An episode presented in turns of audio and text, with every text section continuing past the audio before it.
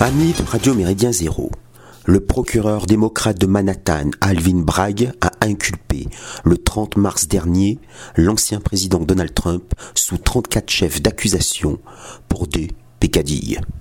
Un procès au civil s'ouvre par, ailleurs à New York à propos d'un viol qu'il aurait commis sur une journaliste il y a plusieurs années. Candidat déclaré aux primaires présidentielles républicaines de l'an prochain, le 45e président crie au complot politique, à l'instrumentalisation judiciaire et à la manipulation médiatique. Le 7 avril, un juge fédéral au Texas, Matthew Kaczmarek, interdit la pilule abortive. Cette décision devrait normalement faire jurisprudence sur l'ensemble du territoire états-unien.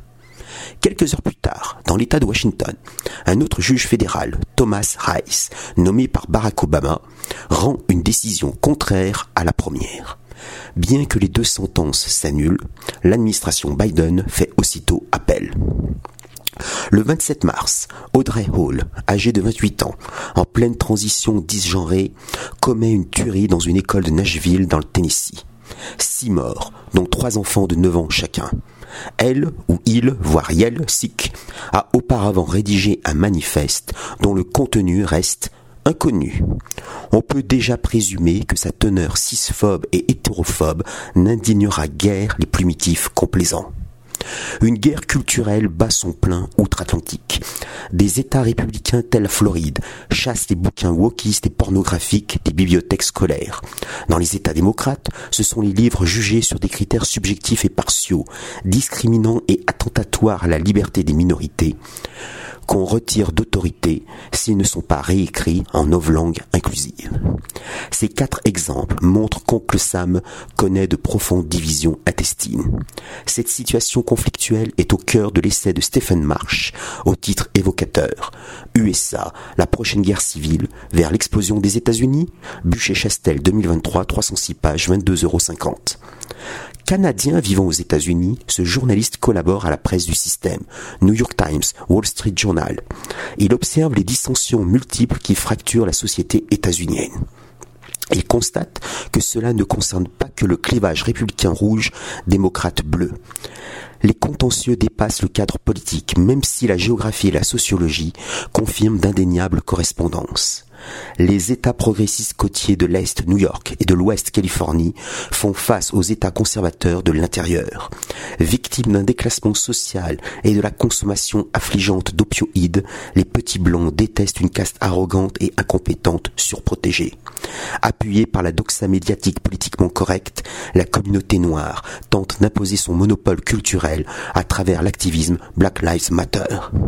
Stéphane Marsh estime que les forces qui la déchirent sont à la fois radicalement modernes et aussi anciennes que le pays lui-même. La révolution sanglante et la menace de sécession sont des composantes intrinsèques de l'expérience américaine. Les premiers colons puritains fuient l'Angleterre agacés par leur rigorisme.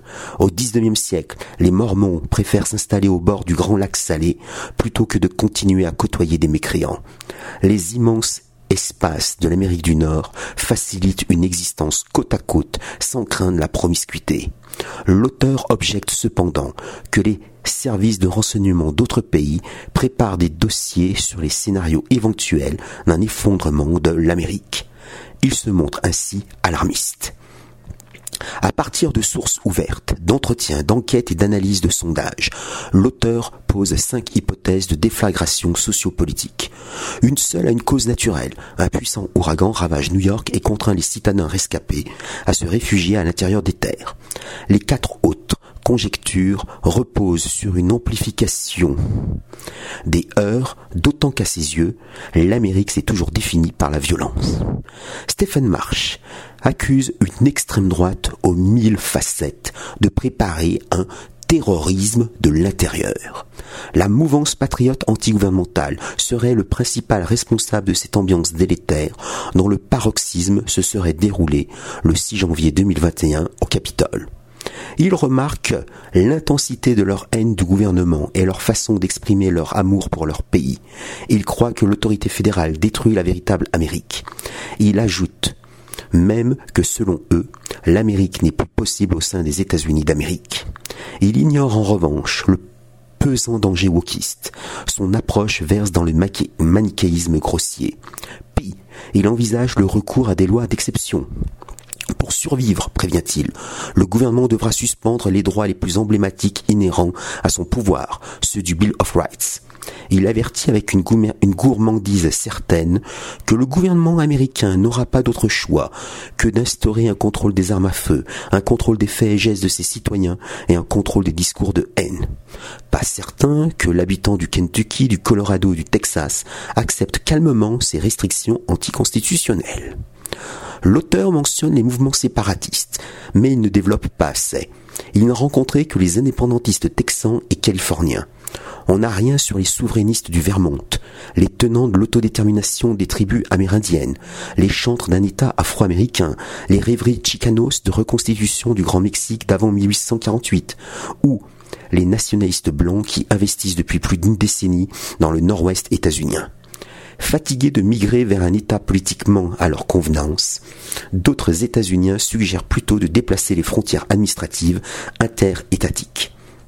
Dans son édition du 5 avril 2023, le correspondant permanent du Figaro aux États-Unis, Lucien Jolme, s'intéresse à ces républicains de l'Oregon qui rêvent de faire sécession. Le titre de l'article est à la fois excessif et racoleur. En effet, irrité par le confinement, l'hystérie covidiste, les limitations croissantes du port et de la détention d'armes, les projets sociétaux déviants, l'écologie punitive et la fiscalité confiscatoire, Mike McCarter fonde en 2021 le mouvement des citoyens pour le plus grand Idaho. Grâce aux zones urbaines du littoral pacifique qui leur sont acquises, les démocrates contrôlent l'Oregon. À un fuseau d'horaire d'écart de Salem, une quinzaine de comtés, 400 000 habitants et 63% de la superficie de l'État se tournent vers l'Est en direction de l'Idaho républicain. Mac McCarter et ses amis font pression sur les législatures des deux États afin que l'Oregon oriental, après des phases de négociation, de référendum et de ratification, intègre l'Idaho la procédure paraît plus simple que l'érection d'un nouvel État fédéré. La Virginie occidentale se sépare bien de la Virginie en 1862 à cause de l'esclavage. Les démocrates aimeraient éclater la Californie en cinq entités fédérées, élever le district de Columbia et la ville de New York en nouveaux États de l'Union. Pendant la guerre de sécession, 1861-1865, des comtés officiellement dans, dans, des États nordistes soutenaient le Sud, tandis que des comtés de la Confédération rebelle revendiquaient leur attachement aux États-Unis.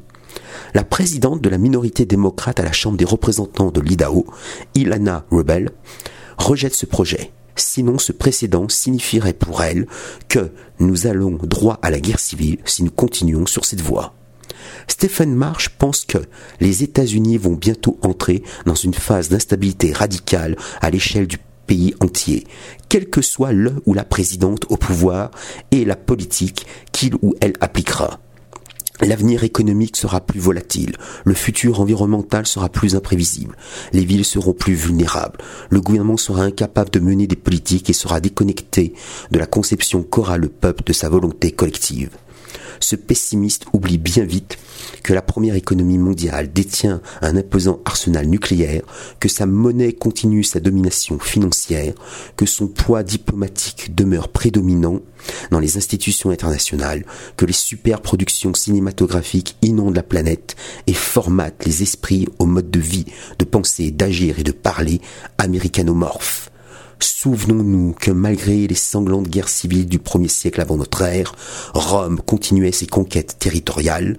Loin d'affaiblir le gouvernement, les rivalités internes le rendent plus expansionniste encore. Salutations flibustières